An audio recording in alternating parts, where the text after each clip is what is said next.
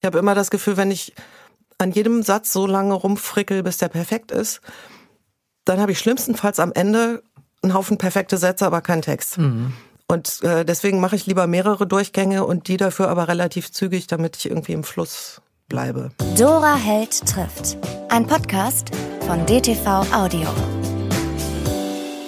Willkommen beim Podcast Dora Hell trifft. Ich sitze hier mit einer ganz tollen Frau, auf die ich mich sehr gefreut habe, die den Grundstein ihres Erfolges gelegt hat mit der Übersetzung eines Weltbuches Gärten auf kleinstem Raum, Ideen für die Fensterbank, Balkon, Hof und Hauseingang.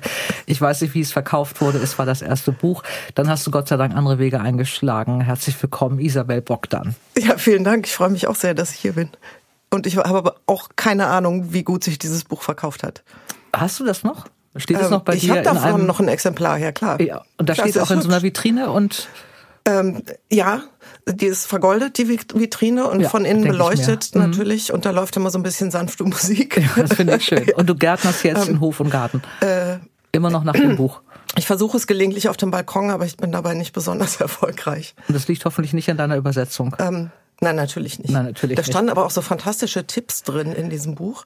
Zum Beispiel, wie man einen ähm, Terrakotta-Blumentopf patiniert damit er nicht so blöd neu aussieht, ähm, kann man den mit Joghurt einstreichen. Dann sieht er ganz schnell so richtig schön oll und vergammelt aus. Und das ist viel malerischer als so ein blöder neuer Topf. Für diesen Tipp hat sich dieser Podcast äh, schon gelohnt. Schon ich habe auch einen gelohnt, Tipp mit oder? Tontöpfen übrigens, das machen ja. wir nachher. Wir reden heute aber nicht nur über Tontöpfe und über das Gärtnern auf kleinstem Raum. Wir reden über Übersetzung und über Kreativität bei Übersetzungen. Wir reden über äh, ja, zwei der schönsten Bücher, die in den letzten Jahren erschienen sind, der Pfau und Laufen. Wir reden über gelungene Verfilmung und ja, und dann gucken wir mal, was uns noch so sonst was treibt. Und dann sage ich dir zum Schluss noch meinen Tipp mit Tontöpfen und dann ja. haben wir dann den Bogen geschlossen. äh, du hast nach diesem Weltbuch äh, Gärten auf kleinstem Raum, Ideen für die Fensterbank, Balkon, Hof und Hauseingang. Ich finde es auch so ein sensationeller Titel. Titel ne? Das, das ist einige weißt, Bücher. Weißt du den meines zweiten Buchs auch? Nein. Das hieß selbstgemachte Kerzen und Potpourris. Das ist auch schön. Ich weiß gar nicht, was ich. Ja, also beides. Äh, ja, äh, du hast dann aber gesagt, äh, wenn man das kann, wenn man mit solchen Büchern fertig wird, kann man auch Nick Hornby, Jane Gardam, Sophie Kinsella und Jonathan Safran Foer übersetzen. Das sind nämlich unter anderem äh, wenige von vielen, die du schon übersetzt hast. Du hast studiert Anglizistik und Japanologie. Wusstest du immer, dass du Übersetzerin werden wolltest oder hattest du mal was ganz anderes damit vor? Nee, überhaupt nicht. Ich hatte äh, gar nichts vor. Ich war äh, nach dem Abi erstmal total überfordert mit der Frage, was ich jetzt mit meinem Leben anfangen soll sozusagen. Ähm, ich wusste überhaupt nicht, wo es hingehen kann und habe dann gedacht, dann studierst du erstmal was was dir liegt, nämlich Sprachen. Mhm. Ähm, Englisch hatte ich Leistungskurs gehabt und so und äh, habe dann gedacht, dann nimmst du jetzt irgendwas Verrücktes, Verrücktes dazu und habe dann halt Japanologie im zweiten Fach gemacht und so ein bisschen eigentlich das ganze Studium über darauf gewartet, dass mir die Erleuchtung kommt ähm, und die kam nicht. Und dann habe ich ähm, am Ende des Studiums geheiratet. Es war klar, mein Mann geht ins Referendariat. Ähm, er bekam einen Platz in Menden im Sauerland. Wir mussten erstmal den Dirke Weltatlas aus dem Regal ziehen und gucken, wo das überhaupt liegt. Ähm, und dann konnte ich mir quasi überlegen, gehe ich jetzt mit oder suche ich mir irgendeine Stelle mit einem Magister in Anglistik und Japanologie. Da wird die sicher nicht zufällig in der Nähe von Menden im mhm. Sauerland sein. Also ähm, bin ich erstmal mitgegangen und ähm, habe versucht, mich selbstständig zu machen mit Übersetzungen und zwar erstmal mit so äh, Fachübersetzungen. Also ich mhm. habe dann so Internetseiten für irgendwelche metallverarbeitenden Betriebe im Sauerland ins Englische übersetzt. Und es war wahnsinnig unbefriedigend, mhm. weil ich von Metallverarbeitung schon auf Deutsch nichts verstehe. Mhm. Und dann kauft man sich irgendwie ein Fachwörterbuch und schlägt Vokabeln nach und füllt da irgendwas ein und es, es war furchtbar. Und dann kam eigentlich mehr oder weniger zufällig dieses erste Buch des Wegs, die Gärten auf kleinstem Raum.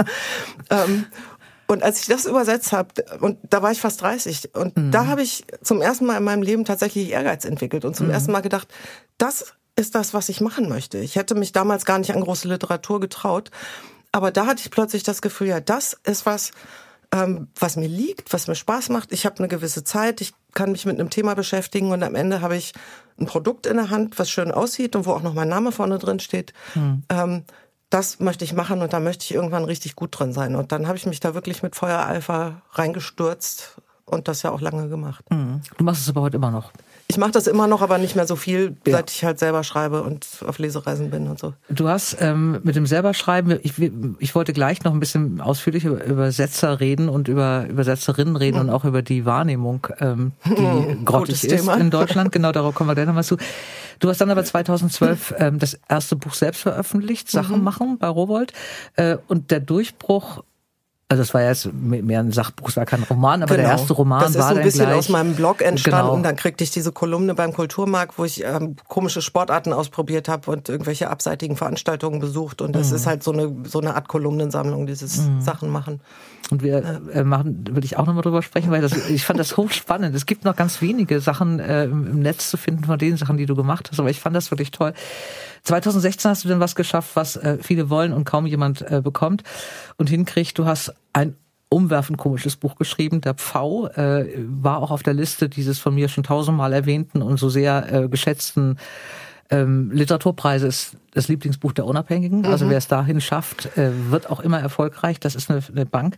Ähm, da ist es Und drauf das. Da habe ich auch noch mal als Riesenkompliment empfunden, auf dieser Liste zu ja, landen. Das kannst du also, auch. Das, ja. ist, das ist wirklich was Besonderes. Ja. Und dieser Pfau ist damals noch eingeschlagen. Ich war damals noch im Außendienst und ich, es haben mir mindestens 20 Buchhändler empfohlen, dieses Buch. Ich habe es dann, glaube ich, beim vierten Buchhändler dann gekauft. Dreimal gesagt, ich habe noch so viel. Dann habe ich es gekauft, seitdem war ich ein Fan. 2019 hast du was ganz anderes geschrieben, reden wir auch gleich nochmal drüber. Äh, Laufen, ein völlig anderes Buch, mhm. völlig anderer Ton, völlig anderer Sound, völlig andere Geschichte.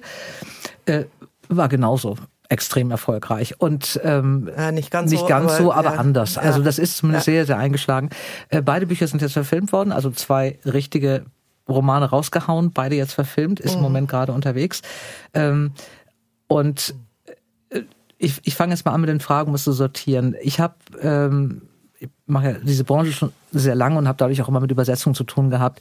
Ähm, du warst ja als Übersetzerin bist du im Grunde ja in meiner zweiten Reihe. Ja. Das ist eine Unart in Deutschland, dass die Übersetzer und Übersetzerinnen in den wenigsten Fällen auf dem Cover stehen. Ich glaube, es machen fünf oder sechs Verlage, vielleicht auch ein bisschen mehr. Es gibt ein paar Verlage, die es routinemäßig genau. machen. Dann gibt's welche, die machen das bei äh, Neuübersetzung von Klassikern, also mhm. also bei Hansa zum Beispiel, weil dann die neue Übersetzung sozusagen nochmal ein Grund ist, ein Buch, was man vielleicht schon im Regal mhm. hat, nochmal zu kaufen. Mhm. Ähm, aber sonst ja, man ist halt meistens leider ziemlich unsichtbar. Ja, und es ich habe aber das Gefühl, es wird ein bisschen besser. Mhm. Also die ähm, BuchhändlerInnen und die äh, BloggerInnen achten seit, ich weiß nicht, vielleicht drei, vier Jahren zunehmend drauf, mhm. ähm, dass sie bei jeder Buchbesprechung im, im Internet ähm, die ÜbersetzerInnen auch äh, mitnennen. Mhm.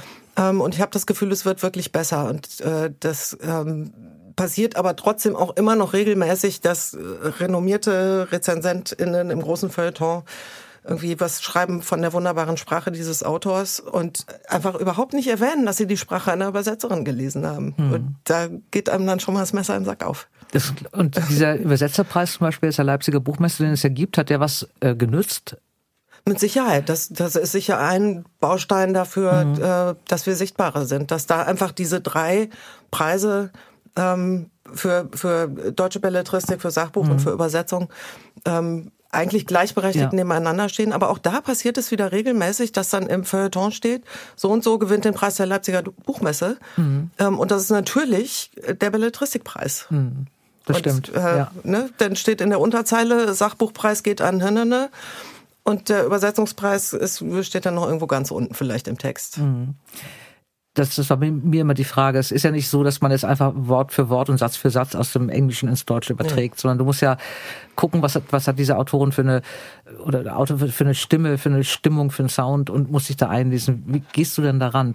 Wie kriegst du das englische also, Original? Du fängst erstmal an, einmal komplett zu lesen. Genau. Wie machst du es dann? Ich lese es einmal komplett und äh, um mich einzugrooven, um ein Gefühl für den Sound zu kriegen, für den Rhythmus und um zu wissen, wie die Figuren ticken, damit mhm. die eine plausible wörtliche Rede kriegen auch um zu wissen, ob irgendeine, manchmal hat man das ja, dass eine Vokabel sich durchzieht ähm, und hinterher plötzlich noch eine andere Dimension bekommt oder so. Das muss man eigentlich von Anfang an wissen.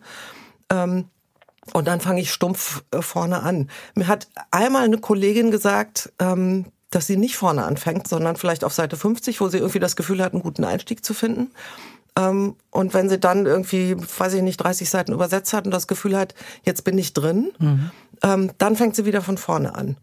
Ähm, und wenn sie dann an die Stelle kommt, die, wo sie schon angefangen hatte, dann überarbeitet sie das alles nochmal schnell, weil sie sagt, wahrscheinlich hat die Autorin vorne angefangen zu schreiben und hatte vielleicht ihren Ton noch nicht so richtig gefunden. Die Lektorin hat angefangen vorne zu korrigieren. Wenn ich jetzt vorne anfange zu übersetzen, dann kann das passieren, dass vorne einfach der Sound noch nicht so richtig stimmt. Mhm. Ich fand das sofort plausibel, habe es mhm. aber trotzdem noch nie gemacht. Also ich fange nach wie vor einfach stumpf äh, vorne an und ähm, mache das durch bis zum Ende. Ähm, und zwar möglichst zügig. Mhm. Ähm, also überall, wo mir keine schöne Lösung einfällt oder wo ich irgendwas nicht so schnell recherchiert kriege oder so, markiere ich mir das im Text und mache einfach erstmal weiter. Aus zwei Gründen. Das eine ist meine eigene Psychohygiene, damit ich das Gefühl habe, ich habe was geschafft mhm. und mich nicht irgendwie den ganzen Tag mit einer Seite beschäftige.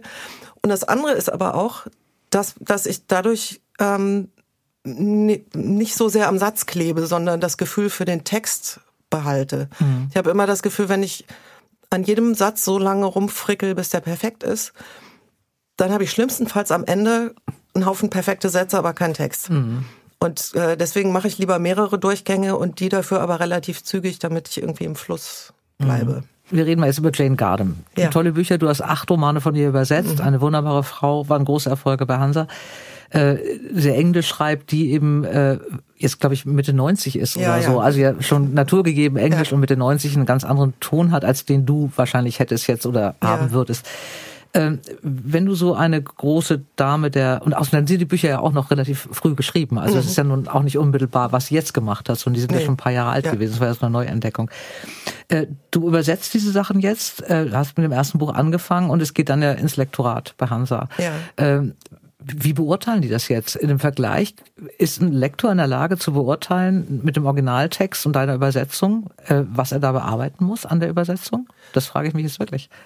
Total, weil man ja merkt, ob es, ob das Deutsch stimmt. Ähm, also ob, ob das auf Deutsch alles zusammenpasst, ob das einen Fluss hat, ob mhm. das einen Sound hat, ob das einen Rhythmus hat. Wenn das Original Englisch ist, dann kann die Lektorin es wahrscheinlich sogar auch noch lesen. Mhm. Ähm, meine Lektorin bei Hansa Berlin ist äh, Julia Graf und die liebe ich einfach heiß und innig. Mhm. Ist eine mhm. fantastische Lektorin, ähm, die immer genau an den richtigen Stellen ähm, nochmal den Finger in die Wunde legt und pingelig ist und selber nochmal nachrecherchiert mhm. und dann aber im richtigen Moment auch pragmatisch wird mhm. und sagt, ja, okay, dann können wir das jetzt einfach nicht klären und dann machen wir das jetzt so, ähm, dann ist es auf jeden Fall nicht falsch mhm. oder sowas. Also da muss man da manchmal auch irgendwie so Entscheidungen treffen, ähm, wo man Dinge einfach nicht so richtig klären kann. Mhm. Bei Jane Gardem, ähm, beim allerersten Roman, Ein untadeliger Mann, hatte ich so eine Liste von Fragen. Ähm, und dann hieß es, sie hat keine E-Mail. Mhm. Und dann heißt, äh, äh das heißt, ich habe das dann an meine Lektorin geschickt und die hat es an Jane Gardems Agentin geschickt und die hat das äh, mit ihr besprochen und dann kam es auf demselben Weg wieder zurück. Ähm, und war teilweise nicht sehr befriedigend, die Antworten. Ähm, und dann habe ich halt noch ältere Bücher von ihr übersetzt und mhm. ähm, meine Lektorin und ich dachten dann irgendwann so, wir lassen die alte Dame jetzt einfach in mehr, Ruhe. Was sie da gemacht das hat. Womöglich weiß ich ja. selber nicht mehr und teilweise sind es dann auch so Dinge, wo ihr irgendwie was unterlaufen ist. Mhm. Also da gab es zum Beispiel, tauchte irgendwie so ein Hut auf und die Besitzerin dieses Hutes sagt, äh, den hatte ich bei Babs Hochzeit auf. Mhm. 100 Seiten später heißt es, Babs war nie verheiratet. Okay. Babs ist auch nur, nur Nebenfigur. Mhm. Ähm, und habe ich dann vorgeschlagen, dass, wir, dass ich vorne schreibe, den Hut hatte ich mal bei einer Hochzeit auf. Mhm. Ähm, und dann sagt sie, ja, ja, ist gut. Und jetzt treffe ich solche Entscheidungen dann selbst. Da mache ich eine Anmerkung ran für die Lektorin und sage, hier habe ich geändert, weil.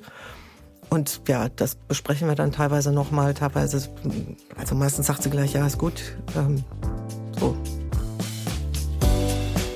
Hier machen wir einen kleinen Cut und holen uns einen Buchtipp ab. Florian Valerius, der literarische Nerd, hat wieder einen Tipp für uns in meiner Lieblingsrubrik Schlaflose Nächte. Lieber Florian, erzähl mal, womit verbringe ich meine nächste Nacht? Ich habe diesmal einen so besonderen Independent-Schatz für euch, den ich da gehoben habe. Und da geht erstmal ein Lob raus an den Voivod und Meurer Verlag, der extra nur wegen diesem Buch gegründet wurde weil der irische Autor Ronan Hessian nur in Kleinstverlagen verlegt werden möchte. Und die beiden waren so begeistert von dem Buch, das nennt sich Leonard und Paul, dass sie eigenhändig einen kleinen Verlag ins Leben gerufen haben und uns mit dieser wunderbaren, wunderschönen Geschichte begeistern können, uns deutsche LeserInnen. Und weißt du, das ist wieder so ein Buch, wenn die Zeiten draußen so laut und tobend sind, begeben wir uns in ein kleines äh, Dorf und lernen Leonard und Paul kennen, zwei Freunde, die sich ein Leben lang kennen. Und in dem Buch passiert nichts, wenig. Also es wird erzählt, was die beiden so beruflich machen oder nicht machen. Es wird von ihren Familien erzählt. Und das größte Drama, das in diesem Buch passiert, ist ein, ein Wettbewerb, in dem ein Wort oder eine Begrüßungsformel ausgelobt werden will. Also das will schon was heißen. Aber nichtsdestotrotz, man liest es, man möchte es gar nicht mehr aus der Hand legen, weil man einfach, man möchte mit denen am Tisch sitzen, man möchte mit denen essen, man möchte mit denen spielen und einfach nur dem Leben beim Passieren zuschauen. Also das Leben ist ein langer, ruhiger Fluss und dieses Buch trifft genau mit dieser Erkenntnis mitten ins Herz und für alle Menschen, die irgendwie gestresst oder genervt sind von allem, greift zu Leonard und Paul. Übrigens wunderbar aus dem irischen Englischen von Andrea O'Brien übersetzt. Das Thema hatten wir gerade. Wie alt sind die denn, Leonard und Paul? Die sind so im besten Alter so um die 30. Ach, ich, es hörte sich so an, als wären es zwei alte Iren, die da am Tisch sitzen. Ja, Nein. genau. Das sind zwei, zwei relativ junge Kerle, die aber trotzdem äh, eine sehr charmante Ruhe ausstrahlen. Und sehr, jetzt musst du mir nochmal helfen. Der Verlag, der neu gegründete Verlag für dieses Buch heißt? Das ist Voivod und Moira. Mhm. Voivod und Moira. Ach, das ist Thorsten Voivod wahrscheinlich. Einge ja, alles genau. klar, Voivod und Moira. Äh, das Buch heißt Lennart und Paul, ist jetzt erschienen, genau. ist äh, wie dick? Äh, um die 200 Seiten. Also eine, eine kleine Schlaf, schöne, eine schöne, Nacht. schöne Nacht. Ähm, ich freue mich, ich mag ja Ihren. Wunderbar, Florian. Ich danke dir wahrscheinlich wieder ein Volltreffer. Ich werde berichten und erstmal vielen Dank und tschüss nach Trier. Danke dir. Danke. Bis bald. Und jetzt geht's weiter mit Isabel Bogdan. Du hast jetzt äh, auch als Autorin zwei Bücher, zwei Manuskripte abgegeben und hast ein Lektorat gehabt. Das ist ein anderes. Du bist bei Kiepenheuer mit deinen Büchern.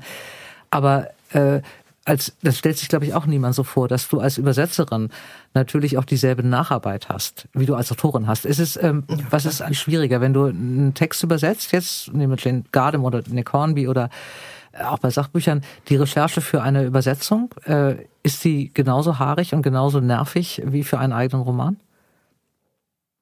Oder hast du sogar noch einen größeren hm. Anspruch, wenn du da für eine Übersetzung recherchieren musst?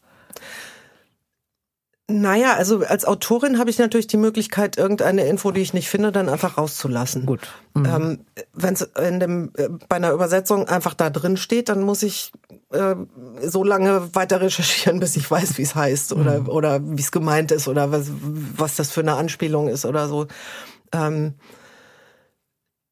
dafür muss ich aber gleichzeitig als Autorin, wenn ich mich ähm, mit Themen beschäftige, also in Laufen zum Beispiel mit Depressionen und Suizid und Trauer und so, ähm, was zum Glück alles überhaupt nicht meine Geschichte ist. Ähm, da muss ich dann erstmal mit Leuten sprechen und so ein bisschen, ähm, vielleicht ist das der Unterschied. Als Autorin recherchiere ich erratischer. Da treffe ich mich mit Leuten und sage, mhm. erzähl mal. Mhm. Und guck dann so, was kommt und was, was ich davon verwenden kannst, kann. Genau. Beim mhm. Übersetzen steht schon irgendwas da und ich brauche exakt diese eine Information. Das Ganze mhm. drumherum ähm, muss ich da gar nicht mhm. immer mitliefern.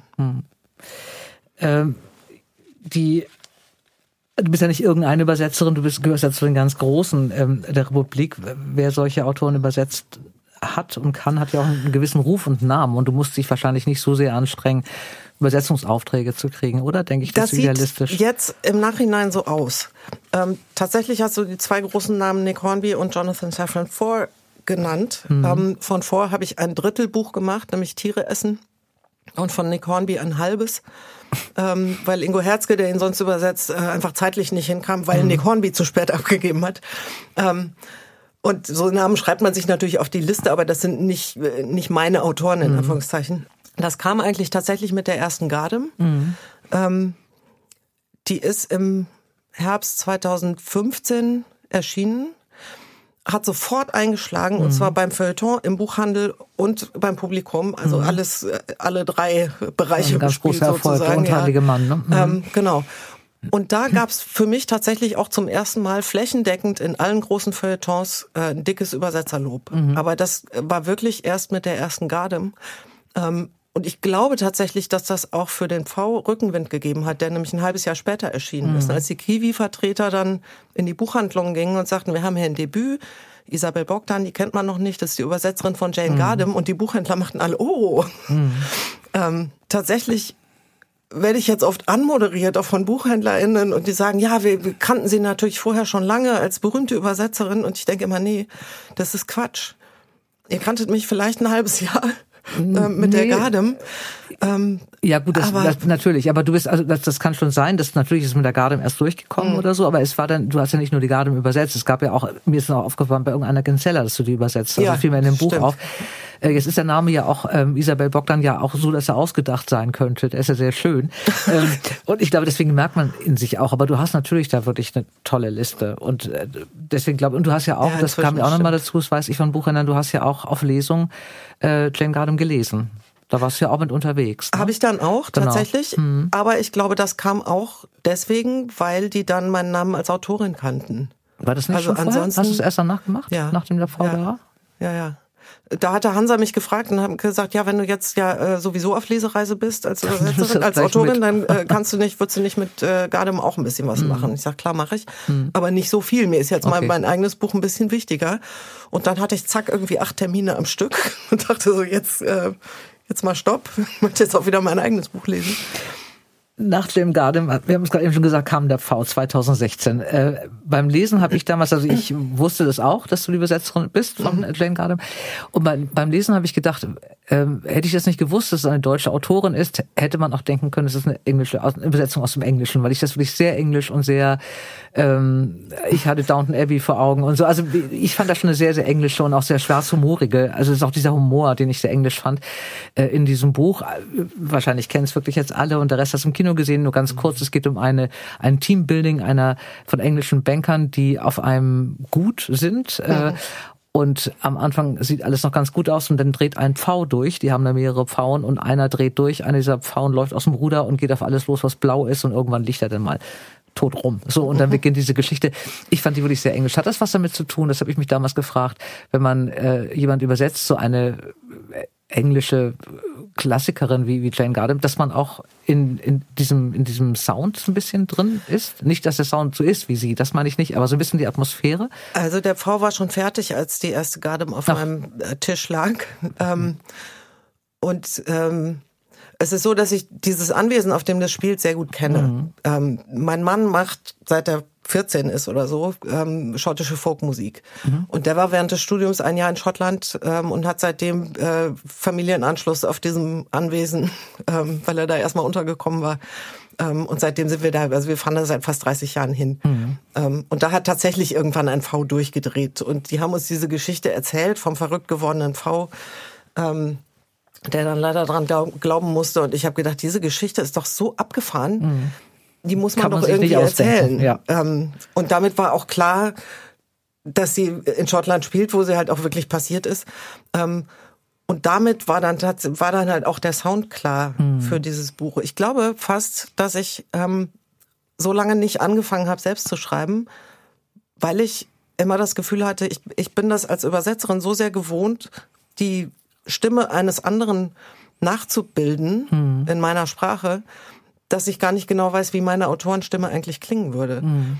Beim V war das völlig klar, wie das klingen muss, mhm. weil das einfach so eine skurrile, so britische Geschichte ist. Und dann brauchte das diesen, diesen leicht distanzierten, ironischen Sound und ähm, das, das war von Anfang an klar, dass das mhm. so klingen muss.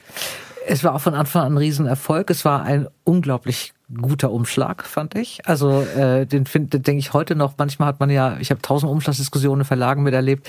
Und manchmal gibt es so Umschläge, die sind auch, so klar ja. und so eindeutig. Und das ist so eine. Da gab es auch von Anfang an ja. keine zwei Meinungen drüber. Nee. Es haben alle gesagt, ja, bam, geil. Der, genau, das ist richtig ja. ein Wurf. Ähm, die Buchhändler mochten das. Christoph Maria Herbst hat das Hörbuch eingelesen, mhm. was ja auch immer so ein bisschen so ein Garant ist dafür, dass alle aufmerksam werden, ja. weil er ja auch nicht alles liest. Und es war dann auch sofort ein, ein Riesenerfolg. Dann war äh, ein bisschen Ruhe. Ich glaube drei, stimmt es jetzt vier Jahre? Das kann ich meine Schrift nicht ja, mehr lesen. Ich hatte dreieinhalb mhm. Jahre war Ruhe und dann kam Laufen und alles war irritiert, weil eben jetzt kein zweites äh, lustiges, schräges, skurriles englisches ähm, Landkrimi. Land, also, Krimi, Landkrimi ist, es auch nicht. Nee. Krimi ist aber einfach so, so, so, so, so ein Wohlfühlbuch ich sag immer, es ist so eine fluffige Komödie. Ja, genau. Es war eben ganz anders, sondern es war die Geschichte einer äh, Frau, die ihren Lebensgefährten durch einen Suizid verliert und nach einem Jahr das Laufen anfängt und beim Laufen äh, reflektiert, mit mhm. ihm redet, ihn auch anspricht und versucht mit der Trauer fertig zu werden. Und das Besondere war eben wirklich dieser, dieser Sound, dieser Ton. Es, liest, es ist ein Buch, was völlig anders ist als der Pfau. Also von wegen, mhm. wie ist seine eigene Erzählstimme. Das ist geschrieben ganz rhythmisch, mhm. mit ganz, ganz vielen kurzen Sätzen, wahnsinnig viel Komma. Kommas äh, wahnsinnig schnell. Es wird dann irgendwann immer langsamer, als sie dann langsam so ihre Mitte genau, wiederfindet dann. Aber das am Anfang, man wird das sehr durchgetrieben unglaublich gutes Buch, fand ich. Völlig anders, als wenn es zwei verschiedene ähm, Menschen geschrieben hätten. Äh, hast du jetzt deinen Sound? Oder denkst, ist es wirklich bei dir so, dass die Geschichte macht den Sound und bevor du keine Geschichte hast, hast du keine Ahnung, wie du schreibst? Tatsächlich hat Katja Müller, Katja Lange Müller mal in einem Seminar gesagt, die, äh, der Inhalt sucht sich die Flasche aus, in die er gefüllt werden mhm. möchte. Ähm, und ähm, das war beim V so, dass ich diesen Inhalt hatte und damit auch klar war, wie die Flasche aussehen sollte. Ähm, bei Laufen hatte ich sozusagen erst die Flasche. Also ich hatte erst diesen Sound mhm. ähm, und habe sie einfach laufen lassen. Und es war von Anfang an klar, der Mann ist weg. Ich wusste aber noch nicht warum. Ähm, und habe lange gebraucht, bis ich mich wirklich zu diesem Suizidthema durchgerungen hatte, weil das nicht meine Geschichte ist und ich sehr großen Respekt vor diesem Thema hatte und mhm. ähm, dem gerecht gefürchtet ne? habe, mhm. ich kann dem nicht gerecht werden, mhm. ich ähm, kann das, ich darf das sozusagen nicht. Ich weiß ja gar nicht, wovon ich rede ähm, bis ich mich irgendwann halt doch dazu durchgerungen habe. Aber da war es tatsächlich umgekehrt. Ich hatte einfach diesen Sound und dachte, das ist ähm, irgendwie eine gute Idee, die einfach mhm. das ganze Buch über durchlaufen zu lassen. Mhm. Und so nach und nach, wie es ihr besser geht und wie sie auch körperlich fitter wird, wird dann auch der Textrhythmus ruhiger. Das war ein bisschen eine, eine Frickelei. Mhm. Ähm, und jetzt fange ich mit dem nächsten an. Ich erzähle noch nicht, worum es geht. Ähm, aber da bin ich immer noch so ein bisschen auf der Suche mhm. und denke immer, ich brauche jetzt ähm, erstmal eine Flasche. Nee, ich brauche jetzt ähm, brauche ja erstmal einen Inhalt. Aber wenn ich noch keine Flasche habe, dann weiß ich ja gar nicht, welcher Inhalt da reinpassen würde. Also da, da ringe ich gerade noch damit, wie es äh, mhm. wie es gehen kann und wie es zusammenpasst. Du hast jetzt ähm, richtig einen vollen äh, Kalender gehabt. Also wie gesagt, zwei Bücher, zwei Riesenwürfe, zwei große Bestseller und beide werden jetzt innerhalb derselben Zeit verfilmt Quasi und beide kommen jetzt innerhalb von drei Monaten ähm, an die Öffentlichkeit. Der V im Kino mhm. und Laufen im ZDF. Und bei ähm, bei Laufen habe ich gedacht, oh Gott, ähm, ich will jetzt überhaupt kein ZDF-Bashing machen, das ist überhaupt nicht. Ich bin auch beim ZDF verfilmt. Also ich weiß, wie das beim ZDF äh, lief und habe gedacht, und ich weiß auch, was die für eine für einen Anspruch haben, was für ein Zielpublikum die selber sehen. Und dann mhm. habe ich nur gedacht, oh, oh, oh, das, wenn das man gut geht. Ich habe diesen Film jetzt gesehen, Anna Schut, ich fand es zum Niederknien. Das einer der, äh, meine ich jetzt nicht, weil du hier sitzt, ich würde es auch, ich sag's auch jedem anderen. Ich habe es heute Morgen schon erzählt. Wenn ist eine, das, eines der besten oder einer der besten Filme, die ich in den letzten Jahren beim ZDF gesehen habe. Ich finde den so unfassbar gut geworden. Und auch wie das gelöst ist mit dem Monolog, dass sie ja immer läuft und zwischendurch das dann Ganze aber die Reflexion erzählt werden. Ähm, wie viel Angst hattest du vor der Verfilmung? Ähm, ich habe mich erstmal gewundert. Es kam sehr, sehr schnell. Also das Buch ist im September erschienen und ich glaube im November kam die Anfrage. Mhm. Ähm, und ich habe erstmal gedacht, äh, wie soll denn das gehen? Ich, ich sehe das überhaupt nicht als Film. Meine Agentin sagte sofort, doch, doch, kann ich mir schon vorstellen.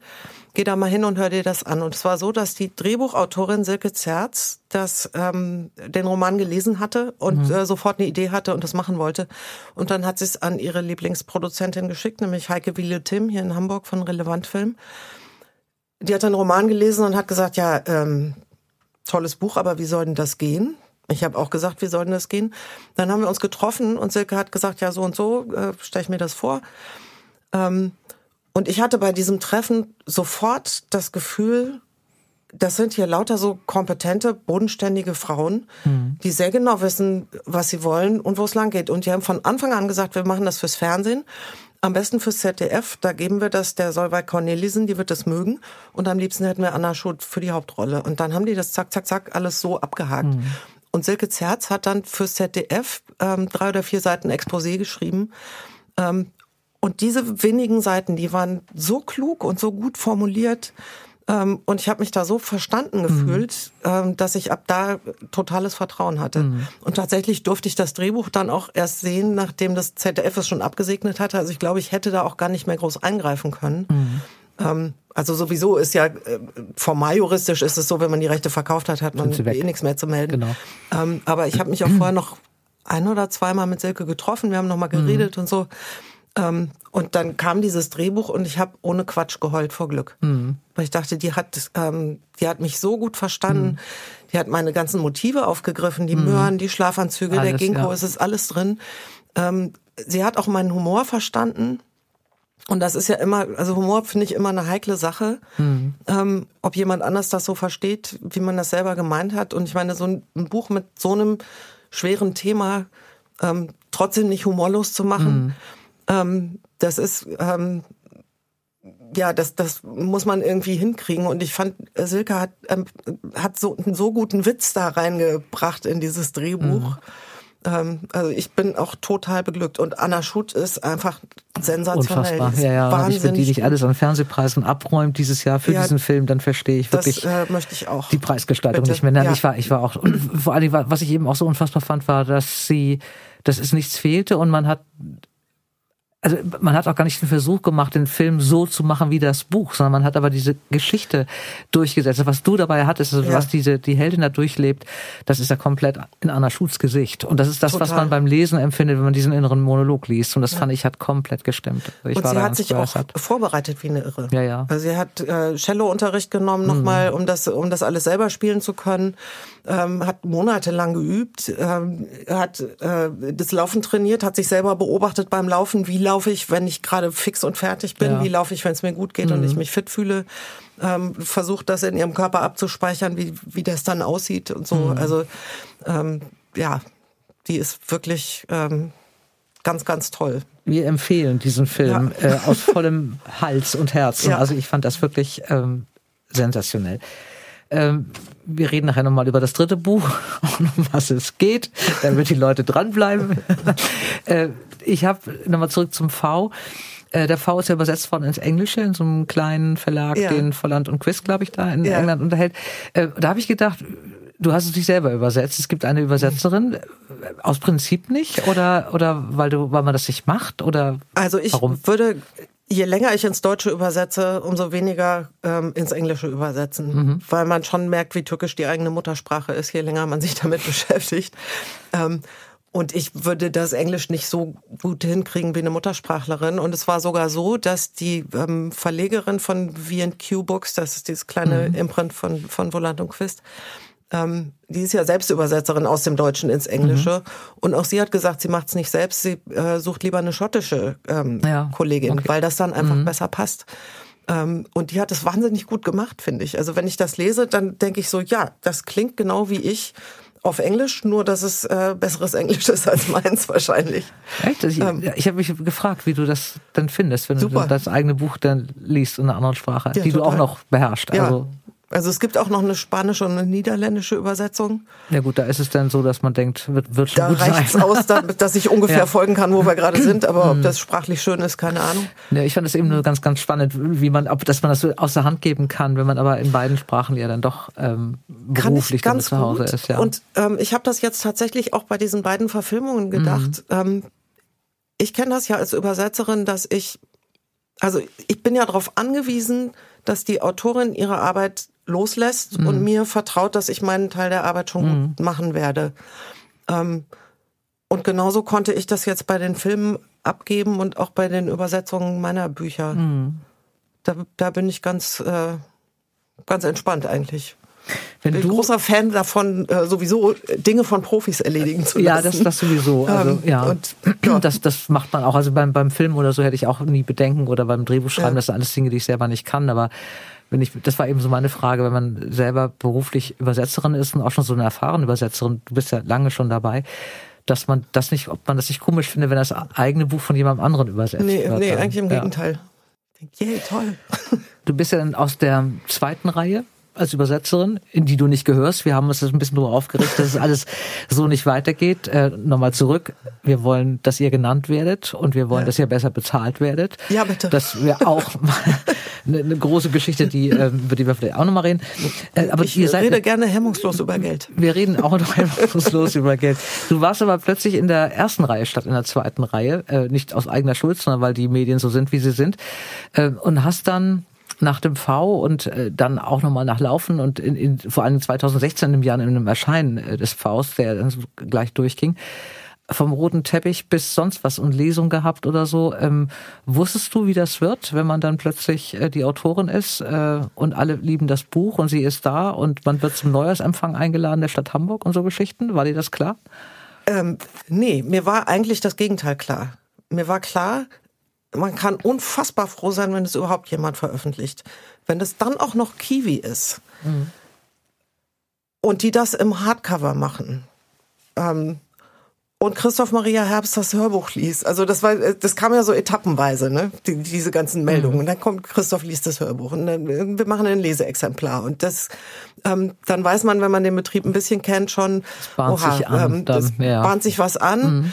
Ähm, aber ich bin ähm, sehr gut drin, erstmal den Ball flach zu halten. Ich habe gedacht, naja, vielleicht ähm, mag es ja der eine oder andere, aber mit, mit dem, was dann passiert ist, habe ich im Leben nicht gerechnet. Mhm. Ähm, und als das eine Woche draußen war und mein Lektor rief mich montags nachmittags an und sagte, ich freue mich schon den ganzen Tag auf diesen Anruf. Äh, der V steigt auf Platz 22 der Bestsellerliste ein. Da bin ich erstmal vom Stuhl gekippt. Mhm. Ich dachte, das, das kann jetzt bitte überhaupt nicht sein. Ja, also ich habe so fantastische Bücher übersetzt, die irgendwie 3000 Exemplare verkauft haben. Ähm, und mit all dem, was dann passiert ist, mhm. habe ich überhaupt nicht gerechnet. Mein Mann und ich haben beschlossen, okay, für, Sekt, äh, für Bestsellerliste gibt's aber Sekt. Mhm. Und falls es irgendwann in die Top Ten kommt, gibt's Champagner. Und wir haben nicht damit gerechnet, dass das ein Jahr am Stück jede Woche Sekt bedeuten würde. Ja, aber es war auch in den ersten zehn. Du, ihr habt auch schon Champagner getrunken. Ähm, einmal. Einmal. Es war einmal auf Platz neun und ja. dann, dann ging es wieder runter. Ja, man muss dazu sagen, ähm, es war ewig lange. Also es, es war, war eins der Bücher. Lange. Es gibt ja so Bücher, es gibt ja nicht viel von diesen Büchern, weil das Leben ja, also der, der Buchmarkt ja wahnsinnig kurzfristig geworden ja. ist. Also normalerweise erscheint ein Buch drei Monate, dann ist es auf der Liste, weg. dann ist es weg. Ja. Und äh, es gibt da wenige Ausnahmen. Also du gehörst dazu, Marianne Leki gehört dazu, ähm, Ewald Arendt, Dörte Hansen sowieso, ja. Ewald Arendt. Ja. Ähm, so ein paar gibt es, die sind dann wirklich so Dauergast. Also du bist ja. ja ewig. Ich weiß gar nicht, wie viele Jahre. Also der Frau war drei war Jahre ein bestimmt. knappes Jahr im Hardcover und dann nochmal äh, mehr als ein Jahr im Taschenbuch. Ja. Und das Hörbuch war auch ewig lange. Das dauerte und lange. Ich meine, das ist jetzt sechs Jahre her, 2000, äh, sieben Jahre her, 2016. Und es steht einfach immer noch in jeder Buchhandlung. Ich bin manchmal fast ein bisschen eifersüchtig mit dem einen Buch auf das andere, weil Laufen schon oft nicht mehr da steht. Und es ist mir irgendwie das nähere Buch, weil es so viel emotionaler ist und mhm. so. Ähm, und das ist nicht mehr überall, aber der V ist einfach immer noch überall und fliegt und fliegt. Mhm. Du bist dieses alleine Arbeiten als Übersetzerin gewöhnt, dass man also mhm. dann zu Hause sitzt und irgendwie sich seine Struktur selber macht ähm, und du hast wahrscheinlich auch einen Abgabetermin, bis wann das sein muss. Ja. Ähm, Gott sei Dank man braucht Struktur, äh, mhm. finde ich immer ein großes Thema beim Schreiben. Du schreibst jetzt in einem Gemeinschaftsbüro oder hast du es ja. früher schon gemacht für die Übersetzung? Hast du schon lange? Ähm, ich hatte schon mal vor vor zwölf Jahren oder so ähm, mhm. hatte ich schon mal für ein zwei Jahre so ein Gemeinschaftsbüro. Ähm, da bin ich dann irgendwann wieder raus.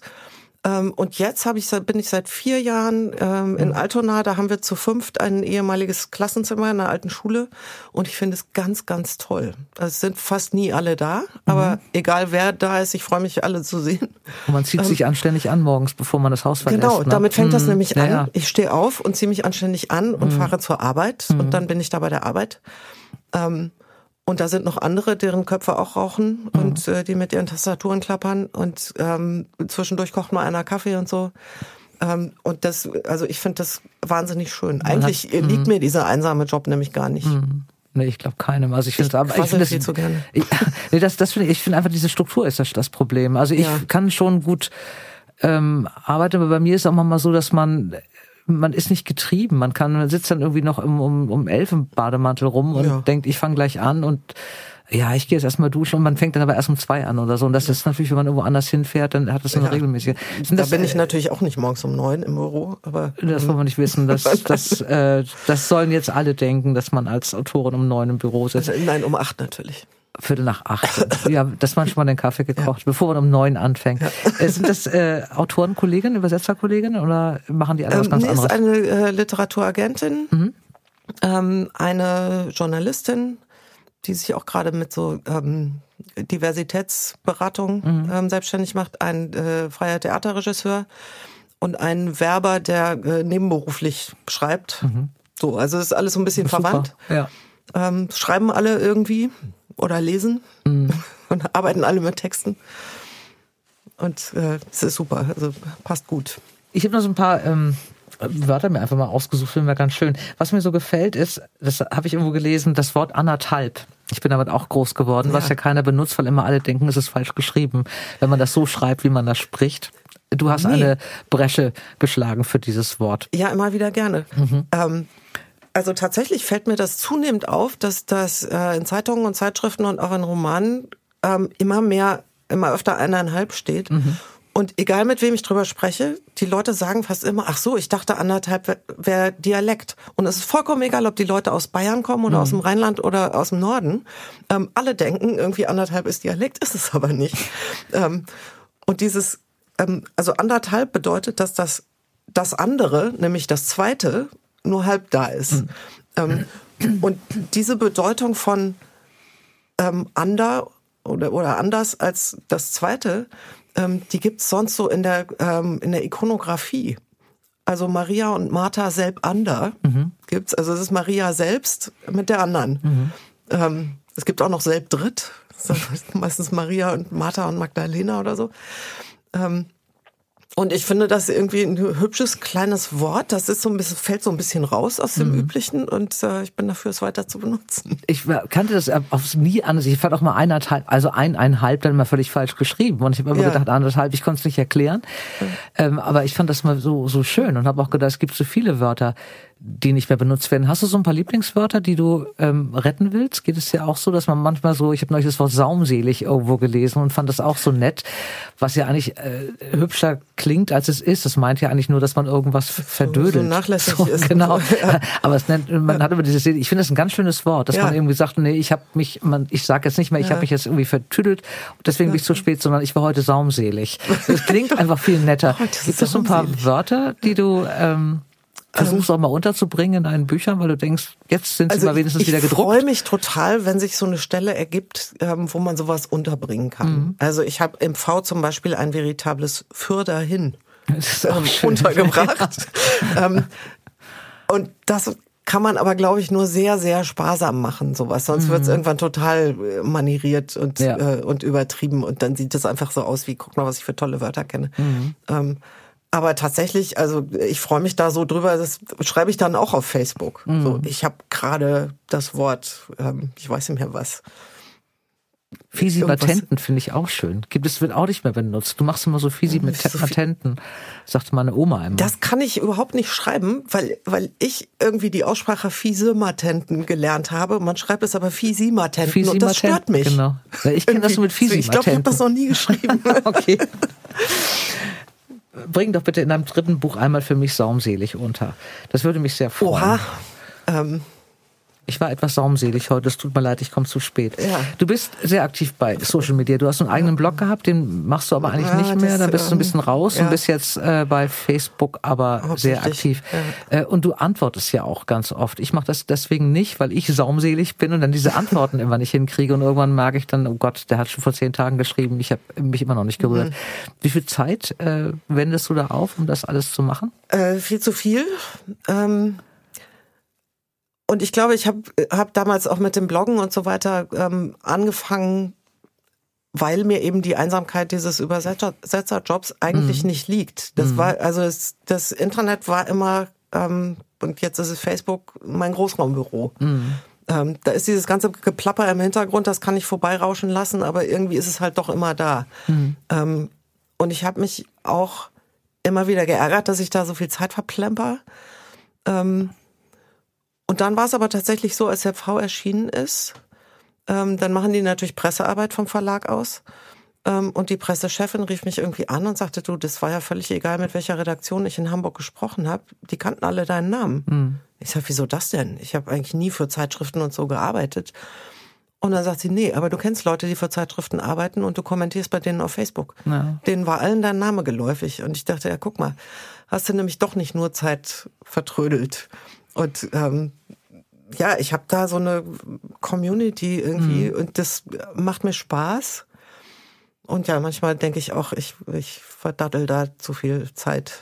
Glaubst du, dass man das als Autorin braucht heute? Diese Präsenz in Social Media Kanälen? Ich weiß nicht, ob man das braucht. Ähm, es kann einem, es kann einen auf jeden Fall Unterstützung bei, de, mhm. unterstützen bei der äh, Etablierung der eigenen Marke sozusagen. Also man, man kann da ja man kann das einfach als Schaufenster benutzen, wo man seine Ware auslegt. Mhm. Wo man so persönlich sein kann, wie man will, oder halt so zurückhaltend, wie man will. Ähm, ich glaube, was nicht gut funktioniert, sind diese Accounts, die einfach nur Eigenwerbung machen. Mhm die einfach nur ihre Lesungstermine und ihre Neuerscheinungen und ähm, hier guck mal, ich habe jetzt wieder eine Verlosung und so, das das wird einfach relativ schnell uninteressant, mhm. glaube ich. Und ähm, wenn man da, also ich ich ziehe allerdings auch eine scharfe Linie zwischen persönlich und privat. Mhm. Also ich bin da schon persönlich, ja, und wenn ich vom Friseur komme, dann mache ich vielleicht mal ein Selfie und sage, ich habe jetzt eine neue Frisur oder eine neue Brille oder so. Und natürlich mache ich auch viel Quatsch da. Mhm. Ähm, aber was wirklich privat ist, findet gar nicht statt. Mhm. Ähm, das merken manche nicht. Also treffen mich dann auf der Buchmesse und sagen, ach, ich brauche dich ja gar nicht zu fragen, wie es dir geht. Ähm, das lese ich gelesen. ja jeden Tag. Genau, ja. Ich, nee. Mhm. Ähm, also wie es mir unten mhm. drunter geht, äh, das lest ihr da mhm. schon auch nicht. Ja. Also natürlich präsentiert man sich irgendwie.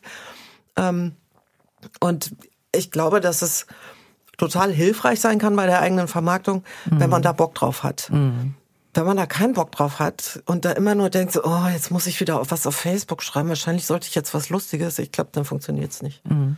Und hast du nicht das Gefühl, ähm, dass manchmal meine Befürchtung, wenn ich das so mitbekomme, dass diese Distanz, es gibt das so eine natürliche Distanz, finde ich, wenn man sich jetzt kennenlernt oder sowas, ja. dass diese natürliche Distanz durch die Kontakte, die man bei Social Media Kanälen knüpft, dass die so ganz schnell weg ist irgendwie? Dass es immer sehr schnell so ist, ich kenne die ja schon so gut. Das kommt drauf an. Also es ist manchmal einseitig, dass mhm. Leute bei mir ganz lange mitlesen, aber wenig kommentieren. Oder dass bei mir einfach so viele Leute kommentieren, dass ich mir gar nicht einzeln, ne, dann weiß ich, ähm, den Namen kenne ich, aber ich mhm. weiß gar nicht, was die eigentlich immer kommentieren. Mhm. Ähm, also manchmal ist es so einseitig.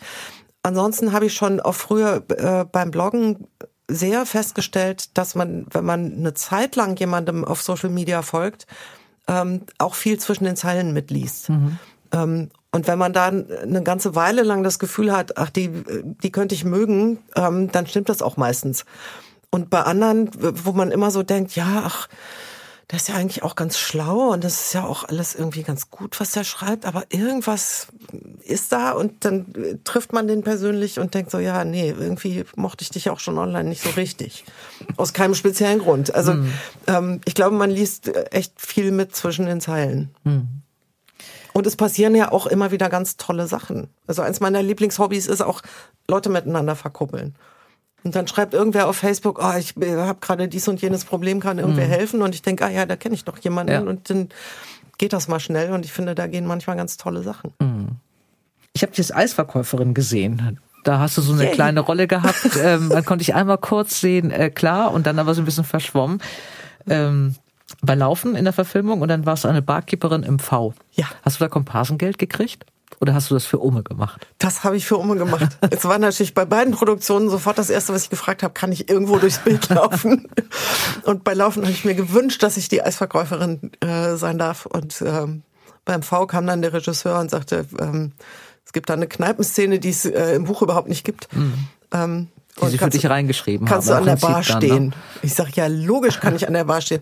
Und wenn ich so aussehe wie ich, sehe ich nicht aus wie eine schottische Dorfbarkeeperin. Da müssen wir was machen.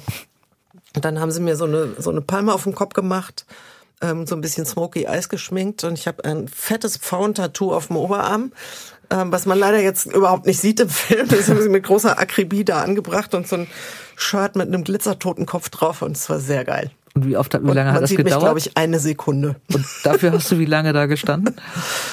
Ach, nicht so lange. Ging das? Ja, ja, das ging schon. Und mein Mann spielt, äh, macht Musik in der Kneipe. Den, den sieht man sehr viel Ach, prominenter. Guck, das wusste ich nicht. Tja. Da hätte man so einen kleinen Pfeil machen müssen, so einen kleinen roten, ja. der immer leuchtet oder so. Genau. Das ist der Mann der Autorin. Der Mann der Autorin. Die Frau von einem Musiker. Die Frau Dann, des Musikers. Äh, je genau. nachdem, wie man es sieht. Stichwort, ähm, Ermüdungsbrüche in den Mittelfußknochen hast du gehabt. Ja, scheiße. Äh, das ist echt scheiße. Das läufst du gar nicht mehr. Nee. Jetzt ist das Buch fertig und du hast mit dem Laufen aufgehört. Ja. Und deswegen wird es auch nie wieder ein Buch geben, was einen Rhythmus hat von Laufen. Das wäre jetzt auch ein bisschen albern, wenn es noch eins gäbe. Ja, ja aber naja, ich habe sowieso komplizierte Füße und der rechte ist auch schon äh, operiert worden und bla. Und ich glaube, da hat sich die Statik verschoben und dann kamen diese Ermüdungsbrüche und seitdem traue ich mich nicht mehr zu laufen. Das ist ärgerlich. Was machst du ja, jetzt? Ja, es ist vor allem ärgerlich, ich mache jetzt gar nichts. Mm. Räkeln ist mein einziger Sport. Bist du nicht so eine Yoga-Liebhaberin? Alle Leute, die ich kenne, mhm. laufen im Moment zu Yoga und Pilates. Ich habe ich hab mal einen Leider Wochenendkurs nicht. gemacht. Ein was? Mhm. So einen Wochenendkurs Yoga. Ja, hab ich, ich habe auch schon mal mit so einem YouTube-Video ein bisschen Yoga zu Hause gemacht. Ja, das geht ja. Du musst mal mit anderen machen. Mit mir vorgenommen, das öfter zu tun. Es, Aber ja, ich, ich musste raus. Also ähm, ich konnte das nicht aushalten. Das waren sechs Frauen und dann ich konnte auch die Übung nicht besonders gut, muss ich sagen. Also ich war immer eher so eine Ballsportfrau. Also ich musste mich jedenfalls in manchen Übungen, ich stellte mich auch blöde an und konnte auch nicht atmen und äh, Übungen machen. Und dann sollten wir ozeanisch atmen. Ja, klar. Ich habe genauso geguckt und dann hat aber die Dame neben mir ozeanisch geatmet und dann musste ich raus. Also ich habe ich hab so gedacht, das war's irgendwie. Ich konnte Kannst du es mal kurz vormachen, bitte, wie man ozeanisch Na, wie so ein Wal. Ich kann das jetzt nicht. Also sie, sie so musste atmen wie ein Wal. Ja, sie hat auch so geatmet, dass, dass ich guckte, ob irgendwo Wasser kommt. Unglaublich. Wahnsinnig laut. Die konnte es aber sehr gut. Und dann hat man eben diese, jetzt kriege ich böse Zuschriften von ozeanischen Konkurrenten darf ich auch nicht sagen, aber nee, es war nicht, ist es nicht meine Sportart, also überhaupt nicht. Aber ich habe gedacht, das ist ähm, ich, ich, finde das schon nervig, toll. Also wenn, wenn, wenn ich mal Yoga gemacht habe, ähm, habe ich also ich fühle mich hinterher gut. Also ich mache natürlich auch wirklich das Lulli-Anfängerprogramm, ja, irgendwie 20 also Minuten oder so. Aber ich merke dann hinterher, dass ich einfach mal ein paar Bewegungen gemacht habe, ein paar Positionen eingenommen habe, die man die sonst Körper wieder nicht macht. Kriegen, ja. Und die den Körper wieder gerade kriegen. Ich fühle mich hinterher mhm. gut. Ich habe am nächsten Tag Muskelkater. Ähm, und merke einfach, dass ich es tun sollte. Ja. Und dann tue ich es wieder nicht. Naja, ich hab's, ich, ich kann es nicht. Pilates habe ich mal gemacht. Das fand ich irgendwie, äh, irgendwie angenehmer. Es ja. hat, die Atmung hat mir mehr entsprochen als die ozeanische beim Pilates irgendwie. Ich glaube, es gibt ungefähr 700 verschiedene Yogaschulen und da gibt es auch sicher welche ohne, ohne ozeanische ja, Atmung. Nee, trotzdem ist es mir zu ruhig. Ich bin da, glaube ich, zu ungeduldig ähm, und ich bin auch zu unbegabt. ich habe einmal ähm, Bikram Yoga gemacht. Das ist das, wo der Raum so heiß ist. Das ist ne? das, wo der mhm. Raum so heiß ist. Da ähm, wird so ein bisschen Indien gespielt sozusagen. Also sie heizen den Raum auf absurde Temperaturen, was natürlich ähm, umweltmäßig wahrscheinlich auch schon wieder zweifelhaft ist. Aber es sorgt halt dafür, dass die Muskeln irgendwie warm werden. Mhm. Ähm, und ich hatte so normale Sportkleidung an, irgendwie so eine knielange Hose und ein T-Shirt. Alle anderen waren da in so einem kleinen Badehöschen und sonst nichts so ungefähr. Ähm, haben munter auf ihre Matten getropft. Ähm, und hat dir das gefallen? Ich, hab, ich fand es irgendwie ganz toll. Mhm. Ich fand es irre anstrengend, weil ich war auch die einzige, die von nichts eine Ahnung hatte da.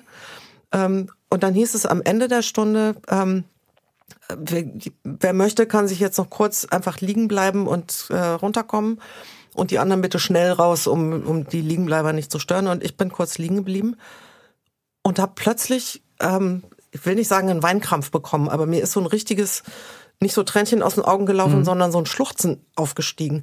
Und ich dachte, ähm, ich hatte gerade gar nicht irgendein akutes Problem oder irgendeinen Kummer oder so, aber irgendwas ist da aus mir rausgebrochen und ich dachte so, oh Gott, jetzt bloß nicht irgendwie Geräusche machen hier. Ich muss das jetzt irgendwie unterdrücken, aber mhm. was ist eigentlich hier gerade los? Das hat mhm. mich ähm, sehr beeindruckt. Mhm dass er auf einmal am Ende dieser Stunde oder nach dieser Stunde irgendwas Platz. aus mir raus mhm. wollte. Hast du es wieder Aber ich war trotzdem nie wieder da. Ja, so. ja, manche Sachen, die einen beeindrucken, will man ja auch nicht unbedingt nochmal. Das ist ja manchmal auch. Ja, ich fand, fand auch dieses, dieses äh, den Raum so weit aufheizen irgendwie mhm. so ein mhm. bisschen albern und dann ja. steht an der Dusche ein Schild, man soll bitte Energie sparen. Mhm. Ich dachte, Leute, Hm. Passt jetzt irgendwie nicht so richtig zusammen. Du, das Chemie-Leistungskurs. Woher weißt du das denn? Das habe ich irgendwo gelesen. Ich, ich war, Chemie war das Fach, was ich am allerschlimmsten in meinem Leben fand. Das war für mich die, der, der Albtraum. Also ich kann es gar nicht beschreiben. Noch schlimmer als Physik. Chemie war, Chemie und ich war wie, noch schlimmer als Yoga und ich.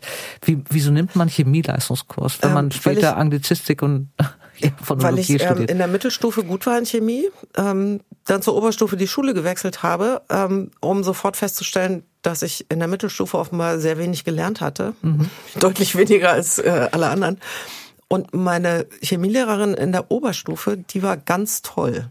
Mhm. Und die mochte ich wahnsinnig gerne. Und sie mich auch. Also das war mir schon als Schülerin klar, dass die mich mag und dass sie überhaupt Schüler mochte.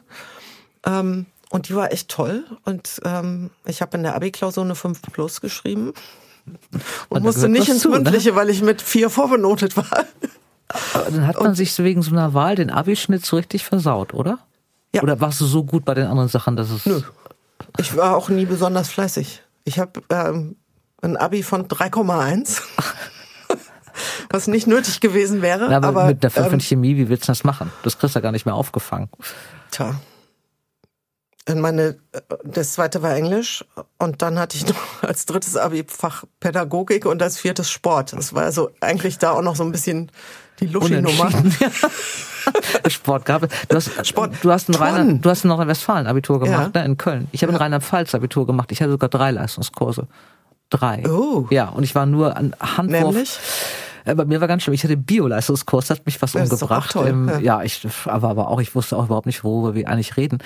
Äh, und man musste neben dem Bioleistungskurs eben Chemie-Grundkurs nehmen. Und äh, ich hatte aber in, einem, in der alten Schule, ich bin zwei Jahre vom Abi da hingezogen mhm. in den, nach, nach Rheinland-Pfalz und in der alten Schule hatte ich überhaupt nicht richtig Chemie und ich habe da wirklich, man hätte diesen Kurs auf Rumänisch halten können. Ich habe noch nicht mal rausgefunden in diesen ersten Wochen, wo wir sind. Also wo ich das in einem Buch finde ja, oder so. Ich oh wusste Gott. überhaupt nicht, worum ja. es geht.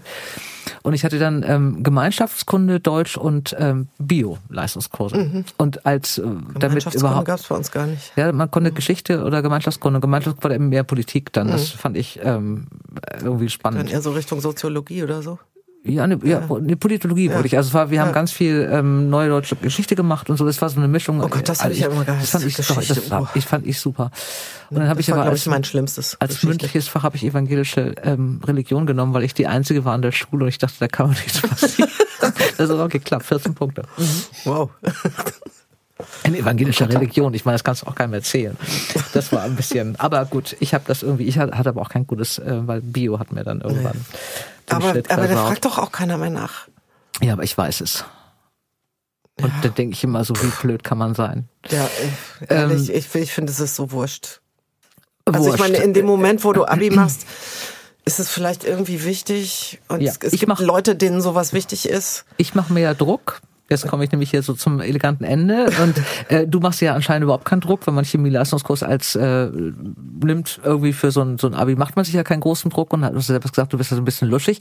Äh, es gibt immer diesen ganz grauenhaften Spruch, wenn man das erste Buch geschrieben hat, was erfolgreich wird, ja, warte mal ab, das zweite wird ganz schlimm. Oh, wenn ja. man das auch noch erfolgreich hat, dann sagen die, naja gut, das, die ersten beiden, da hast du noch einen Lauf, aber das dritte, da fällt dir überhaupt nichts mehr ein. Ähm, du bist beim dritten, fällt dir was ein? Es, es war haargenau so, mhm. dass mir alle gesagt haben, boah, bist du jetzt eigentlich wahnsinnig unter Druck mit dem zweiten, weil mhm. das erste so erfolgreich war. Und ich dachte irgendwann, ja, wenn ihr noch eine Million Mal fragt, dann spüre ich es auch. Jetzt kommen sie mit, Laufen war ja so anders als der V. Jetzt sind wir aber gespannt, was jetzt kommt. Und ich glaube, ich sage jetzt einfach immer Dinosaurier-Porno. Ähm, weil nee, ich würde. Ich kann ja auch nicht immer das Rad neu erfinden. Das so. musst du aber, wenn man zwei solche Bücher schreibt und so erfolgreich ist, kann man es von dir nee. erwarten. Dann kannst du ja sagen, du schreibst jetzt über Gärten auf kleinstem Raum Ideen für die Fensterbank, Balkon, Hof und Hauseingang. Und das, das mal ein bisschen anders. Idee. Und das mit ein bisschen, kleines bisschen Erotik. Ja. Kleines bisschen Spannung. Dinosaurier? Ja, den würde ich lassen. Der ist schon Vampire? So, nee, das ist durch. Vampire, Vampire und Dinosaurier sind durch. Sind durch. Das hm. Einhörner auch da kannst du nicht mehr mit anfangen. Nein, du musst ja, du musst ja schon was Neues ausdenken jetzt. Da muss was irgendeine Neues. Figur rein, hm. die wir noch nicht hatten. Die wir nicht hatten. Harald Schmidt hat mal ein Buch geschrieben, das hieß Sex ist dem Jakobsweg sein Genitiv. Ja. Das fand ich einen fantastischen Titel, weil er einfach für den Titel alles zusammengeschmissen hat, ja. was gerade erfolgreich lief. Hat aber nicht so funktioniert, während ich glaube, Glaub dass die Gärten auf kleinstem Raum mit irgendeiner Geschichte, die noch damit reinspielt, äh, bei der man dann denkt, die kannst auch nur du, die, du dir ausgedacht haben. Und es muss was mit England zu tun haben, finde ich. Das ist im Moment nicht geplant. Und was mit Laufen. Ähm, tatsächlich. Und es muss eine Barkeeperin vorkommen und eine Eisverkäuferin. Es kommt ein Garten drin vor. Bitte. Ich hatte das im Gefühl. Du Prophetin. Ich bin eine Prophetin. Ich bin die Welterklärerin. Äh, ich freue mich jedenfalls äh, sehr auf dieses dritte Buch. Wir sagen jetzt noch nicht, äh, wann es erscheint. Vor 2026 ist damit nicht zu rechnen. Ähm, doch, doch, das hoffe ich schon. Das ist schon mal ein erstes Indiz. Also ja. 2025 kommt das, der dritte Roman von Isabel Bogdan. Ich hoffe auf 2024. 2024 kommt das dritte, der dritte Roman von Isabel Bogdan. Das ist äh, übrigens, falls du jetzt gerade erschrocken bist, ist es nächstes Jahr. Nur, dass du es weißt. Es ist nächstes ja. Jahr. Du solltest anfangen, auf äh, Einladung von Camilla und Charles äh, und dem Abendblatt zu verzichten. Zu verzichten. Aber dann habe ich ja nichts zu erzählen. Ne, das kommt, kommt in dem Garten auf Glas und Camilla. Also wir kriegen das. Also ich bin, ja, bin sehr ich glaub, gespannt. Da geht noch was. Vielleicht kommt, ja. kriegst du auch noch die Camilla. Äh, ich guck mal. Anderthalb Vielleicht mal, pflanze ich, anderthalb mal reingebracht. Pflanze ich so. einen Kamillenstrauch im Camilla-Strauch. In diesem Sinne, ich freue mich auf das Buch. Danke, dass du hier warst. Es war ein Vergnügen. Danke für Isabel die Einladung. Bogdan. Danke. Beim nächsten Mal kommt jemand, von dem ich mir hoffe, dass er meine Wissenslücken schließt. Vince Ebert, nämlich Wissenschaftskomedian und Diplomphysiker. Und ich rede mit ihm über Heizung, über Klima und über die ganze Welt. Freut euch drauf. Ihr Lieben, alle Buchtipps findet ihr in den Show Notes und ich wünsche euch ganz viel Freude beim Geschichtenentdecken. Bleibt gesund und heiter, eure Dora. Dora Held trifft. Ein Podcast von DTV Audio.